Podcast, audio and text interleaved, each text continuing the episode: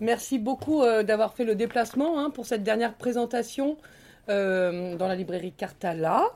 Euh, je crois que c'est la première fois cette saison, depuis que je suis arrivée, qu'on présente, qu'on présente un ouvrage de la collection Lettres du Sud. une collection dirigée par la brillante Elara Berthaud, qui n'a pas pu venir ce soir, parce que je pense qu'elle enseigne à Rome, si j'ai bien compris. Euh, elle est chargée de recherche au CNRS et euh, moi je voulais voilà souhaiter, moi, je voulais en, tout cas saluer son travail à Elara Berthaud pour cette collection de lettres du Sud et une collection qu'elle a rendue euh, sexy, il faut le dire, hein, voilà, et avec des auteurs de qualité et un beau travail notamment sur les couvertures, vous le verrez un peu sur les dernières éditions. c'est notamment le cas avec ce livre qu'on va présenter ce soir, les littératures de la traversée. Alors la couverture, il s'agit d'une œuvre de l'artiste peintre Franck Lundangui d'origine euh, angolaise. Voilà, c'est une, œuvre aquarelle et encre, si je me souviens bien. Alors euh, voilà, donc nous sommes réunis hein, pour euh, la présentation de ce livre, rédigé par Désiré Niela. avant de parler de votre ouvrage Désiré, on va vous présenter quand même, même si on ne le fait plus, mais je vais vous faire quand même. Vous êtes professeur titulaire au département d'études françaises de l'Université de Sainte-Anne, en Nouvelle-Écosse, au Canada. Euh, vous êtes docteur en stylistique euh, de l'Université Paris-Sorbonne, Paris 4. Alors vos recherches portent notamment sur les littératures francophones ainsi que sur les littératures populaires, c'est comme le roman policier, le roman sentimental. D'ailleurs, vous avez publié euh, La filière noire, dynamique du polar Made in Africa, c'était en 2015 chez Honoré Champion dans la collection Francophonie. Auparavant, en 2009, vous avez publié Ligne de front, le roman de guerre dans la littérature africaine, publié aux presses de l'Université de Montréal dans la collection Espace littéraire. Et donc, votre dernier ouvrage s'intitule Les littératures de la traversée et c'est paru aux excellentes éditions Cartala en 2021. Euh, je vais faire un tropisme, euh, je sais pas comment on dit ça. Bref, votre livre est une traversée désiré, un voyage dans les œuvres de trois écrivains majeurs, Yambo Wologem, Cossier Foui et Dany Laferrière. Votre analyse part d'une hypothèse sur ces littératures, dites parfois minoritaires, périphériques, issues des pays du Sud, en, langue française, littérature francophone. D'emblée, alors vous rejetez le concept de littérature monde, euh, vous parlez de fumisterie, euh, de tentatives de coup d'État littéraire sans fondement. Alors pour autant, l'expression littérature de l'exiguïté proposée par euh, François Paré vous, semble elle aussi trop exiguë, oserais-je, dans le sens où ce concept s'attarde seulement euh, sur les conditions de production, de diffusion et de distribution des littératures francophones et finalement exclut la manière dont les écrivains francophones, notamment africains, dépassent ces limites et ces entraves. Donc intervient alors votre concept, celui des littératures de la traversée, on entend dans traverser le mouvement, le passage, euh, mais aussi la transgression, la transmission, l'affiliation. Il s'agit pour les trois écrivains cités, et sûrement hein, pour beaucoup d'autres, notamment les écrivains africains en langue française, de mettre en place des stratégies, en fait, euh, selon vous, des stratégies pour euh, sortir des carcans. Alors celui de, l'exotisme assigné, celui du marché éditorial, parisianiste, celui aussi de la nationalité. Euh, pour atteindre l'universalité. Voilà pour mon introduction. J'avais une première question un peu bateau pour introduire le sujet. Finalement, quand vous parlez de littérature euh, de la traversée, est-ce qu'on peut dire que c'est cette recherche d'universel qui anime ces littératures et ces écrivains que j'ai cités euh, précédemment? Euh, merci pour la, présentation et, merci pour l'introduction. Je vois que, enfin, je m'aperçois que vous m'avez vraiment lu avec beaucoup de, beaucoup de rigueur et beaucoup de, finesse. Donc, effectivement, oui. Alors, on peut dire que c'est effectivement c'est une quête d'universel. Alors, je vais peut-être reprendre le, propos de Dany Laferrière qui dit, et je le cite de mémoire, je suis trop ambitieux pour appartenir à un seul pays. Donc, je suis universel. Alors, donc, euh, qu'il s'agisse de Dany Laferrière, que je viens de citer de mémoire, ou de Yambo Wologem, euh, qui a été, je pense, le premier avant, avant, avant euh, lui et Kossi et. Il y a cette ambition, cette quête justement d'universalité. Et, et d'ailleurs, en fait, un des paradoxes des littératures du Sud, et, littérature euh, africaine en, particulier, et francophone si on se limite à ces littératures-là, c'est qu'elles, en fait, elles sont, euh, elles, elles, sont ancrées euh, au cœur du monde. C'est-à-dire que leur, leur forte extranéité fait en sorte que le fait, la quête d'universalité est, est, en fait une espèce de, pour parler comme Tierno Monenembo, c'est comme, c'est presque un déterminisme. Et donc, ils sont un, peu contraints d'être universels parce que, justement, ils, ils, ils, évoluent dans un, dans un environnement, dans un écosystème euh, où ils sont en fait dépendants en fait de structures, euh, d'une infrastructure qui est située en fait ailleurs. Et donc, ils sont comme un peu mis à demeure d'être en quête d'universalité. Donc, ils sont un peu comme obligés. Alors, c'est vrai que tous ne revendiquent pas souvent cette, euh, cette posture. Il y a des gens comme Amadou Kourouma qui, eux, justement, se situent dans une posture, euh, une posture inverse, une posture que j'appellerais une posture locale. Alors, euh, évidemment, je, je, je, développe tous, tous, ces, tous ces concepts à, travers ce que j'appelle la mise à distance. Alors, donc, plus un auteur va jouer de la mise à distance, plus il va se situer dans un registre universalisant et moins il en joue, plus il sera dans un registre particularisant. Alors donc, on a dans ces deux, ces deux postures-là qui font que soit, alors pour accéder au marché mondial du livre, parce que le, concept de littérature de la traversée ne, se comprend mieux que euh, par rapport à la mondialisation de la littérature. Alors, donc, et par rapport au, fait que les littératures sont en relation. Et, ce sont des dynamiques relationnelles de satellisation, de domination. Et donc, et, et, à travers le concept de, de traversée, j'essaie de voir justement comment est-ce que, à travers des stratégies de ruse, de passage, de circulation, comment est-ce que justement malgré les exiguïtés, hein, pour parler comme François mmh. malgré les exiguïtés institutionnelles qu'il y a, mais comment ces littératures parviennent malgré tout à exister donc, et à éclairer le monde? Parce que justement, euh, là où je peux donner un, mérite à la littérature monde, parce que vous m'avez fait passer pour quelqu'un de très méchant vis-à-vis de la oh, littérature. dur avec un livre quand même, hein, là où je peux, là où je leur donne, euh, je leur donne crédit, c'est que ils, ont mis à distance effectivement une, une conception de la francophonie euh, qui est tourner autour de la France comme dépositaire de, des lumières qui devraient irradier euh, et éclairer le monde. Et donc il n'y a pas que la France qui soit dépositaire justement de, de ces lumières-là. Et donc là, sur ce plan-là, cette, cette mise à distance de cette francophonie-là, oui, d'accord, je suis d'accord avec eux. Mais là où je suis effectivement fâché contre eux, c'est que... Euh, alors on fait la critique de de cette francophonie-là, on, proclame la naissance d'une littérature monde sans au préalable euh, faire une remise, euh, une remise en question du fonctionnement de l'infrastructure éditoriale euh, française, par exemple, qui justement accueille, héberge et publie et diffuse ces littératures. On ne peut pas proclamer la naissance d'une littérature sans en assurer la fondation, mm. sans, sans, euh, sans parler de comment est-ce qu'on va maîtriser l'appareil euh, infrastructurel qui justement va euh, faire, va, va, va, assurer les fondations de cette littérature. Donc, donc, c'est ce qui, qui fait que c'est pour ça que je suis effectivement un peu très en colère avec le, le, concept de littérature monde. Donc, en fait, il y a cette, effectivement cette espèce de quête d'universalité, de, d'universalité, de l'universel, qui anime effectivement à la fois Yambo Wologem, à la fois Kossi et Fouy et, et, Dany Laferrière, que j'ai pris en fait comme trois modèles, trois, trois guides, justement, parce que je parle d'autres écrivains aussi, mais je les ai pris, ces trois-là, euh, justement, comme poisson pilote pour justement illustrer cette, cette histoire de littérature. Est-ce qu'il y a un guide géographique? Moi, je vois, je vois Laferrière plutôt sur le continent américain.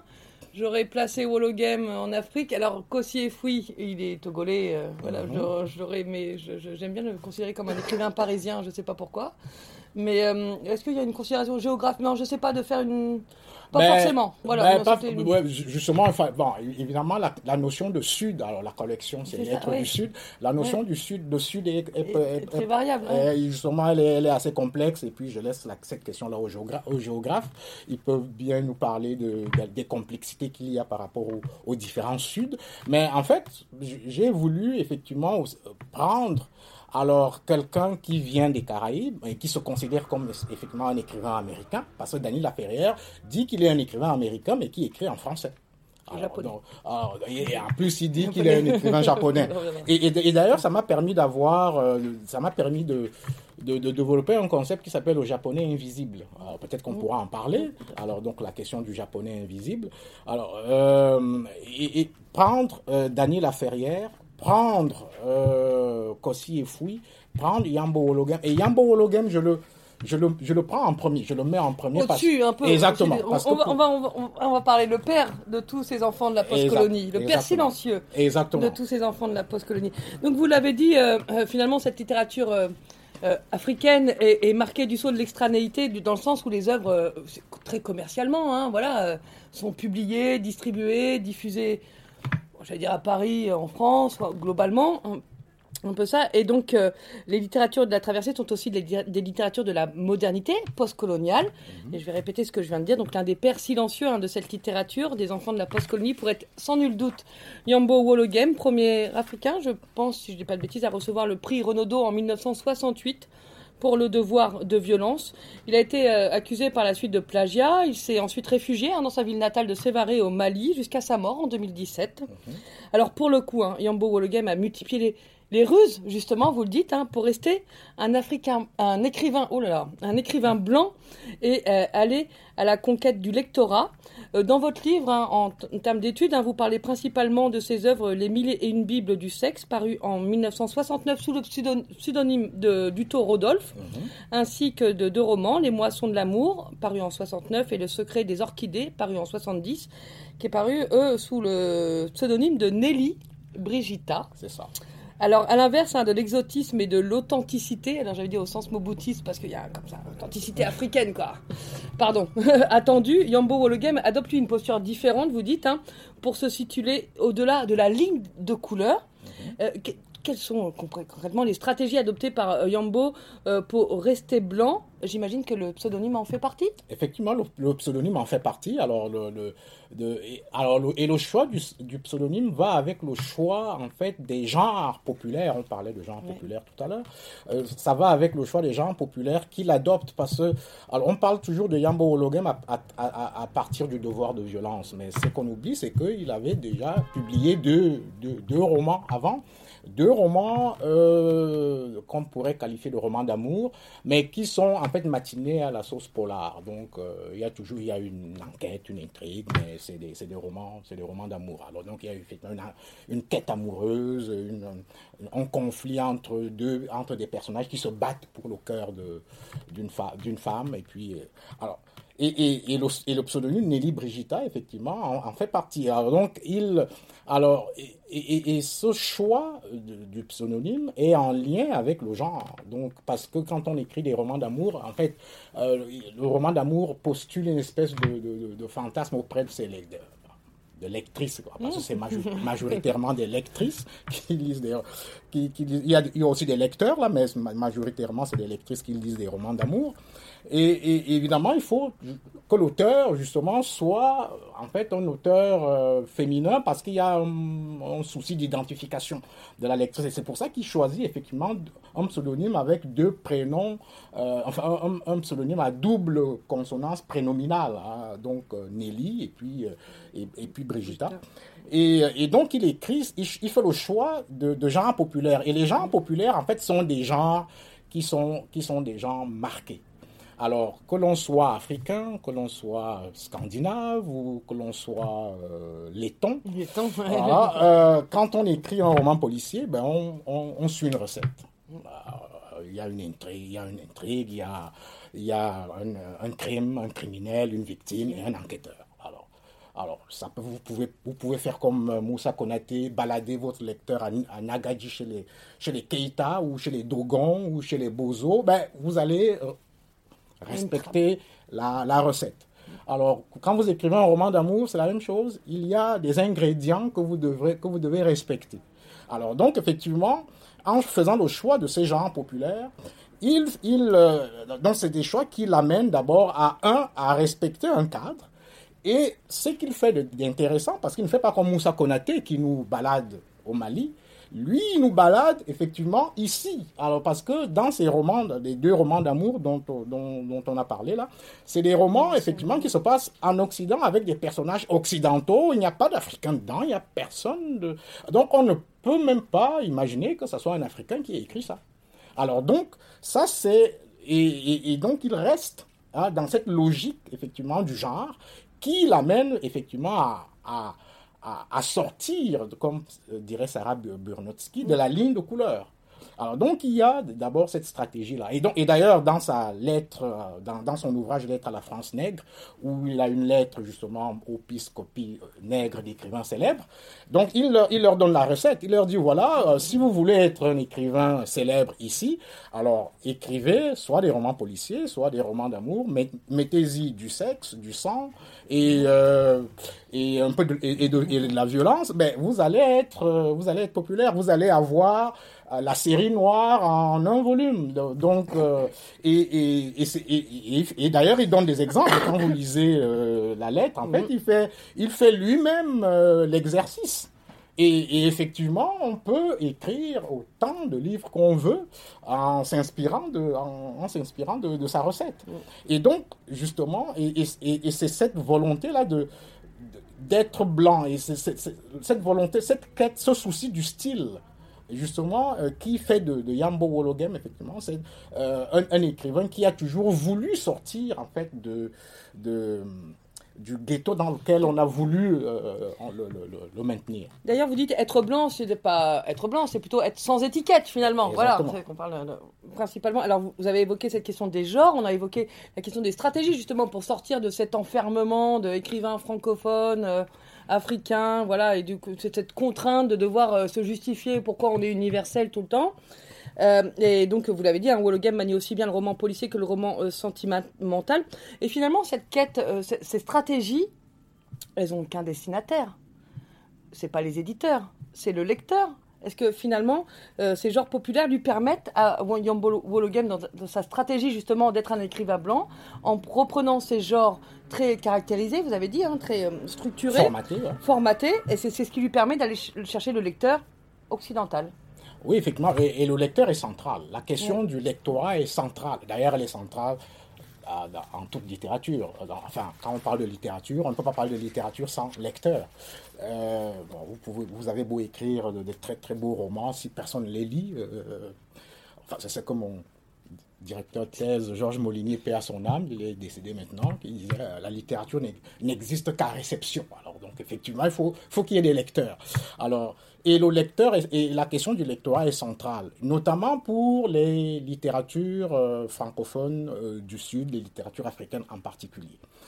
Euh, et, et, toute la critique africaniste, et Boniface en a fait partie, toute la, recherche sur la, la, critique, de la critique africaniste a, a consisté à à, déplorer le fait qu'il euh, y a très peu de lecteurs locaux mmh. pour euh, donc il y a, il y a un, une, euh, un, déplacement du lectorat, une déterritorialisation du lectorat qui se retrouve finalement qui se retrouve au nord. Et moi, je pars du principe qu'on ne devrait pas être dans la déploration dans, cette affaire. Et donc, on devrait simplement être dans le constat. Alors, donc, si on est à demeure d'être universel, donc on va aller recruter le lecteur là où il se trouve. le on va aller le recruter au nord. Donc il va et donc on va justement euh, on, va aller le chercher là où il est. Alors parce que l'essentiel c'est que on est des lecteurs et je dis justement que et je postule que toute littérature justement euh, puisque euh, souvent on, on, on assigne la, la, transnationalité aux littératures par rapport à la langue, on dit, bon, on parle de littérature francophone, on parle de littérature euh, lusophone.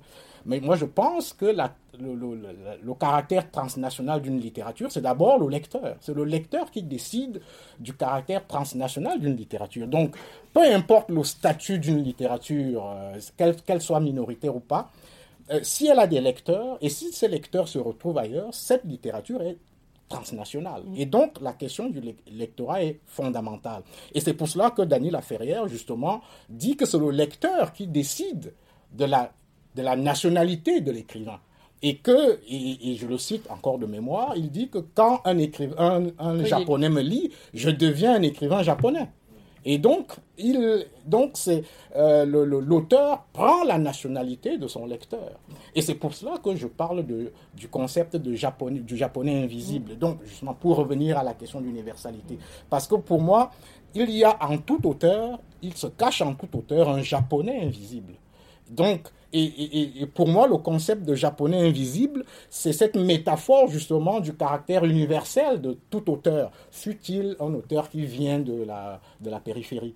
Dès, dès lors qu'il a des lecteurs, justement, il, euh, il, prend la, il, il, prend il, peut prendre la, il peut décider de prendre la nationalité de ses lecteurs, un peu comme Daniel Laferrière qui proclame qu'il est un écrivain japonais. Je suis un écrivain japonais. On va y revenir tout à l'heure. Alors, euh, justement, alors que Yambo Wologem hein, se veut, un, veut être un écrivain blanc, sans étiquette, Kossi Efoui, mhm. lui, réfute l'existence d'une littérature africaine. Il dit la littérature africaine n'existe pas. Mhm. Il dit je ne suis pas un écrivain africain. Mhm. Comment se traduit, cela se traduit-il dans son œuvre? Vous parlez un peu de dépouillement de, et de profondeur. Oui, alors donc, euh, avec Kossi Efoui, c'est. Alors, il a, fait, il a fait un peu. Ses propos ont suscité la controverse quand il a dit que la littérature africaine n'existe pas. Et, euh, et je, je, je, suis assez d'accord avec lui en, en, disant qu'effectivement, euh, euh, il, il, dit que ce n'est pas l'africanité de la littérature africaine qui donne de la valeur à la littérature africaine. Donc, c'est la part qui déborde. Alors, donc, donc la, la littérature, c'est dans le débordement de cette part identitaire. Et, effectivement, qu'aussi Fouy déconstruit, il est dans, c'est un écrivain que je qualifierais d'écrivain de la déconstruction. Alors, il déconstruit effectivement euh, cette fiction qu'est l'Afrique. Euh, parce que pour lui, l'Afrique est une fiction, c'est-à-dire une construction euh, qui a été faite par d'autres. donc, il y, en a, il y a l'autre qui a regardé, c'est une hétéroscopie, hein, donc qui a, qui a regardé l'Afrique, et qui justement a son image et sa perception de l'Afrique. Et donc, lui, il déconstruit, et, il déconstruit cela. Et, il le fait par... Et Kossi est un des écrivains africains qui, je pense, a le souci du mot juste. Mm. Il cherche toujours le mot juste. Il est... Lui aussi, c'est un, un peu comme Wologam, c'est, il est toujours dans la dans le style, il est vraiment dans le style. Et d'ailleurs, il dit que lui, il, il, fait un travail de corps à corps avec la langue, justement parce qu'il est dans la recherche du mot juste, dans le dépouillement. Et, et que, évidemment, il prend l'Afrique comme cadre, comme décor, mais les thématiques qu'il aborde sont des thématiques éminemment universelles. Quand il parle de, quand il parle de, de, de, fratricide euh, par, rapport à la, à, par rapport au génocide rwandais. Solo d'un revenant Solo d'un revenant, effectivement. Alors donc, en fait, il s'inspire alors de, du fratricide biblique entre deux frères, Caïn et Abel. Et donc, euh, alors, il prend l'Afrique comme cadre, mais ce n'est pas le cadre qui est important.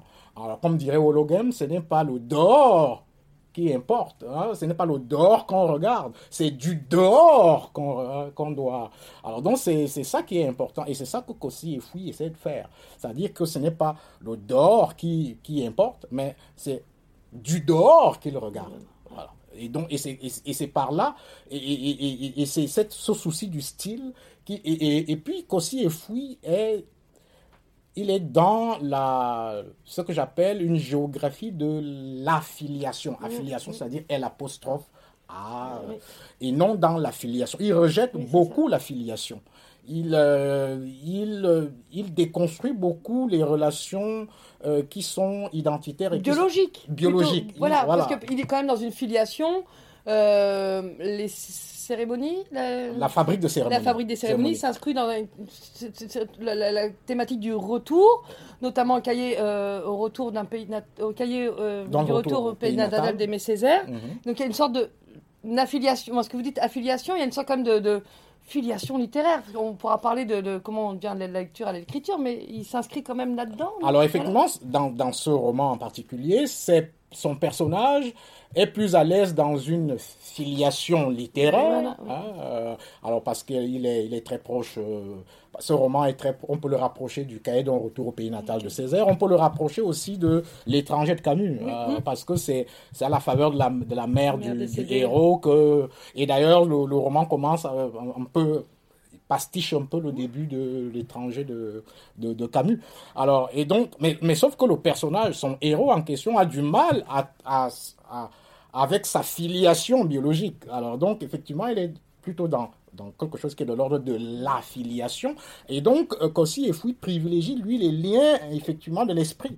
Au, lien de, au lien de la biologie. Alors donc, euh, donc en, cela, il est aussi quelqu'un qui, qui euh, favorise effectivement cette espèce de géographie aérienne, cette espèce de géographie de l'esprit, et qui montre que effectivement, euh, et quand il dit que la littérature africaine n'existe pas et qu'il n'est pas un écrivain africain, c'est parce que justement, il veut, un peu comme Wologem, il veut rester blanc, c'est-à-dire il veut être un écrivain tout court. Alors, c'est pas blanc euh, l'épiderme, mais c'est qu'il veut être un écrivain tout court. Il ne veut pas être considéré comme un écrivain africain, ce qui est un peu réducteur. Alors, donc, il se considère comme un écrivain tout court et effectivement, avec cette, euh, cette espèce de, d'utopie de, de, la filiation, de la mise à distance de l'Afrique hein, comme continent qui est construit par d'autres, justement, il, euh, réussit à, il réussit à faire cela.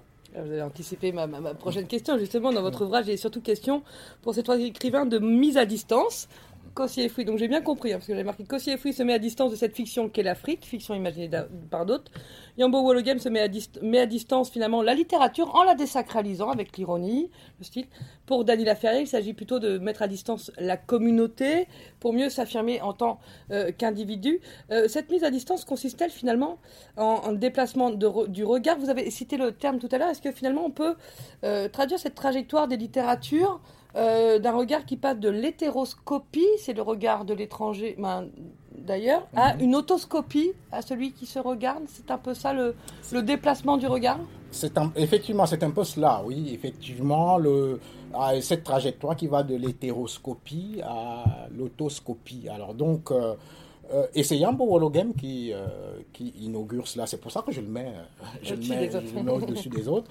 Alors, et effectivement, il faut, il faut passer d'une d'une hétéroscopie, alors donc regarder l'autre.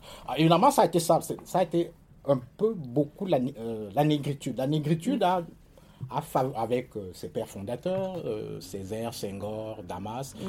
ils ont favorisé effectivement cette hétéroscopie parce que, effectivement, quand on se souvient de la préface, la célèbre préface de Jean-Paul Sartre, qui disait que le blanc a bénéficié de 3000 ans de, du privilège du regard et mm. qu'il accepte de, de, se faire regarder en retour.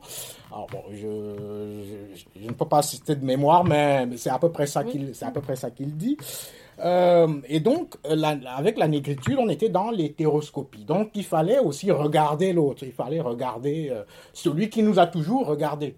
Alors, si on prend un, roman comme euh, Une vie de boy de Ferdinand Oyono, alors c'est exact, on, est, on est vraiment dans l'hétéroscopie. On a un boy qui est introduit dans l'intimité de l'administrateur colonial blanc et qui regarde et qui raconte en fait euh, c'est qu'il découvre. Et il découvre que euh, c'est pas. Ce qu'il découvre est vraiment.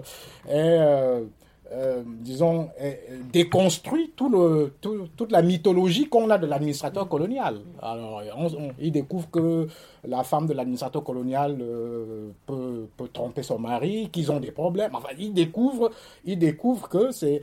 Donc, on est dans quelque chose qui est de l'ordre de l'hétéroscopie. Donc, on regarde l'autre. Mais Wologen, justement, lui, justement, quand il critique la négritude, il, dit justement que euh, euh, la négritude, en fait, renforce cette espèce de soumission, cette, espèce de d'idéologie coloniale où on se définit pas par rapport à soi-même, mais toujours par rapport à l'autre. Alors, et donc, il faut d'abord qu'on passe de, on passe de cette hétéroscopie à une autoscopie, c'est-à-dire qu'on puisse se regarder soi-même. Et quand on se regarde soi-même, évidemment, on peut découvrir des choses qui sont euh, dérangeantes. On peut, on peut découvrir du linge sale. Alors, et c'est pour ça que justement, je dis, je postule que Yambo Wologem est le père du roman policier. Parce que dans le roman policier, alors le roman policier met l'accent sur des dysfonctionnements, sur des choses qui ne marchent pas. Et il a été le premier à, à, à écrire des romans où l'Africain se regarde. Et, et, je trouve que c'est très important, effectivement, de passer de cette hétéroscopie à une, à une autoscopie qui est lucide et sans complaisance. Et c'est à partir de là que l'on peut avoir la légitimité de regarder l'autre, justement, parce qu'on a, on a pu se regarder soi-même euh, sans, complaisance, sans complaisance et avec beaucoup de lucidité. Et donc, justement, il faut passer de cette hétéroscopie à cette autoscopie qui est nécessairement salutaire, justement. Et, Yambo Hologem est celui, justement, qui invite, justement, l'Africain à se regarder, à avoir le courage de se regarder et à affronter, justement, euh, les saletés ou les, dysfonctionnements mm. qu'il va, euh, qu'il va trouver quand il va se regarder. D'ailleurs, votre chapitre, hein, ça, s'intitule La lucidité du, du, du, paria. Voilà, exactement. Alors, si Kossi Efoui n'est pas un, un, écrivain africain, Yambo Wologem est un écrivain blanc, lui, Dani Laferia, lui, se considère comme un écrivain japonais. Je suis un écrivain japonais, c'est le titre de son onzième livre. Alors, euh, finalement, ces écrivains, question un peu bateau, mais refusent l'assignation identitaire et usent de stratégies pour s'en défaire. C'est ça, c'est vous ne pouvez pas m'assigner à une identité. Exactement, vous ne pouvez pas m'assigner à une identité. Et d'ailleurs, c'est euh, Nancy Houston qui est écrit une, romancière canadienne qui cite une autre euh, romancière qui dit, Ying Chen, qui dit, si vous voulez me, me, donner des, des étiquettes, mais donnez-moi le plus possible. Alors donc, comme ça, euh, parce que justement, l'écrivain francophone, l'écrivain du Sud, est un écrivain. Il veut, il veut être considéré tout simplement comme un écrivain.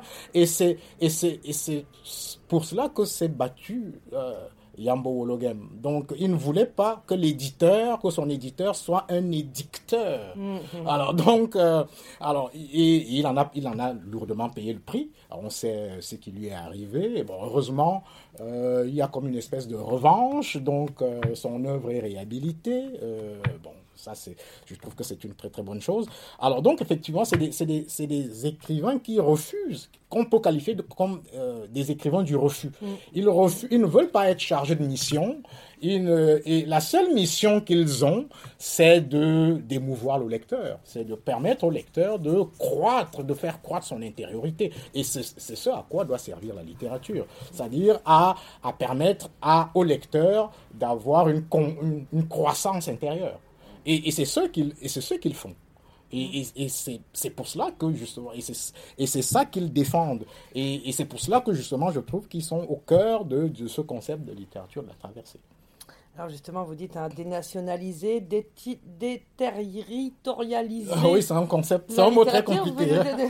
C'était dit 3D, j'ai pas le dernier D. Désir d'altérité. Désir d'altérité, voilà, c'est ce qui fait la, littérature pour vous. Hein. Vous dites c'est moins les, identités de l'écrivain qui comptent que finalement le geste et l'acte d'écrire. Je m'adresse là au docteur en stylistique finalement parce que vous venez un peu de dire, finalement, ces écrivains, voilà, leur but, c'est, on parler de débordement, le débordement, c'est par le style. Ce qui compte, c'est comment on manie la langue, comment on construit une langue. Comme vous citez un moment Marie Scondé en disant, je, je, n'écris ni en créole, euh, ni, en français, j'écris en Marie Scondé. effectivement. Alors, parce qu'il faut il faut que l'écrivain se confronte à la langue. Alors la question de la langue est, fondamentale quand on parle de littérature francophone ou des littératures du Sud. Donc la question de la langue est fondamentale. Donc il faut que l'écrivain euh, rentre dans une espèce de corps à corps avec la langue. Euh, donc pour pouvoir trouver l'écho de sa langue intérieure. Donc euh, c'est quand il trouve l'écho de sa langue intérieure que qu'il va effectivement d'abord la traduire et, nous, et, nous la, et, la mettre à disposition du lecteur. Donc, il faut effectivement que le, l'écrivain trouve sa langue. Et, c'est pour cela que Mabankou dit que on n'écrit on, pas pour sauver une langue.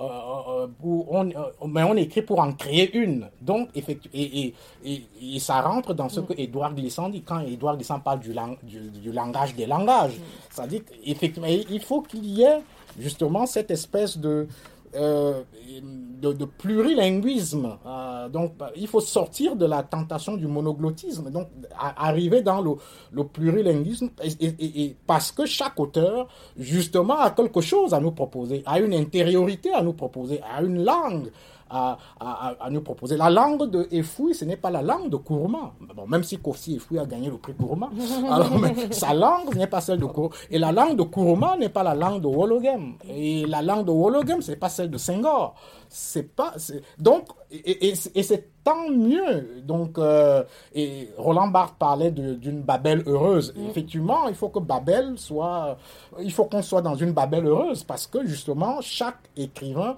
doit nous proposer les échos de sa langue ou de ses langues euh, donc euh, alors, je n'ai pas relevé hein, tous les aspects, toutes les stratégies hein, que mm. vous analysez dans cet ouvrage, tout ça notamment sur la question de l'affiliation, même si on a un peu parlé.